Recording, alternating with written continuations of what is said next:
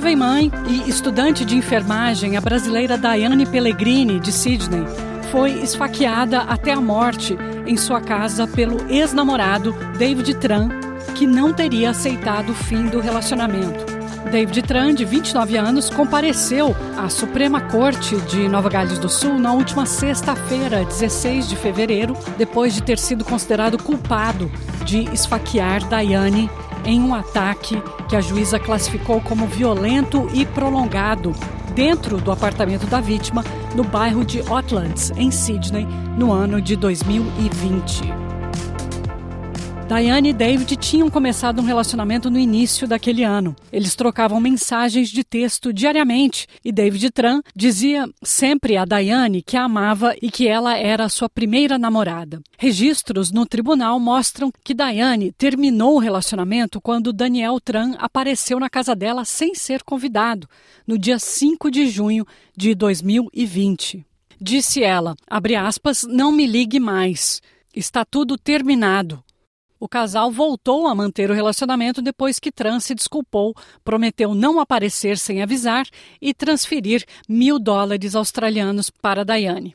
A brasileira, que tinha apenas 33 anos, se surpreendeu quando descobriu que o namorado estava acessando suas contas nas redes sociais há meses e ali se separou definitivamente de Daniel Tran. A juíza Julia Lonergan observou que, abre aspas, termos como amizade, namoro ou romance não refletem adequadamente a complexidade do relacionamento entre Diane e David.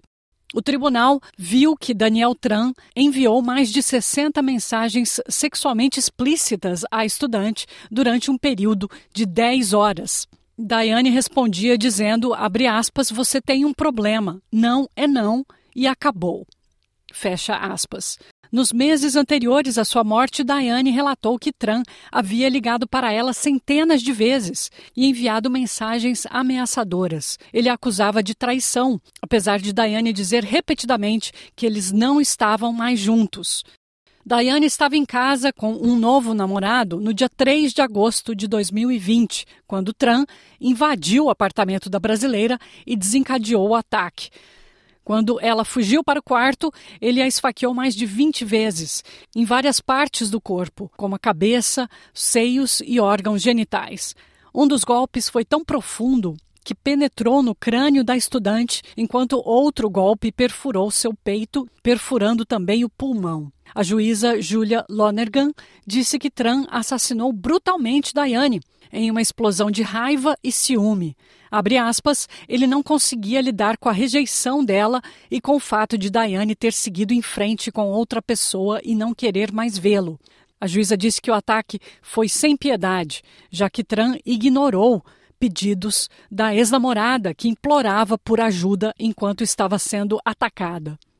O tribunal ouviu também que o novo namorado de Diane tentou tirar David Tran de cima de Diane e parar o ataque, mas ele também foi atacado e ferido. Quando a polícia chegou, encontraram Diane ainda viva, em meio às paredes e chão encharcados de sangue. A brasileira não suportou os ferimentos, vindo a falecer no hospital.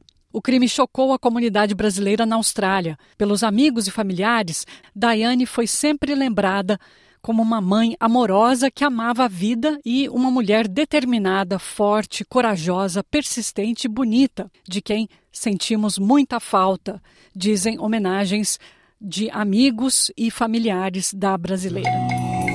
O tribunal ouviu que Trump tentou combater as acusações contra ele, argumentando que tinha problemas mentais mas exames psiquiátricos não apoiaram a sua tese de defesa.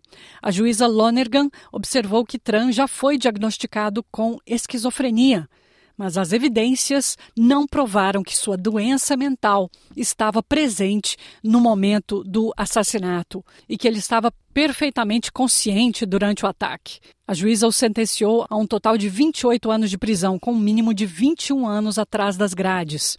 Trump terá direito à liberdade condicional em 2 de fevereiro de 2042,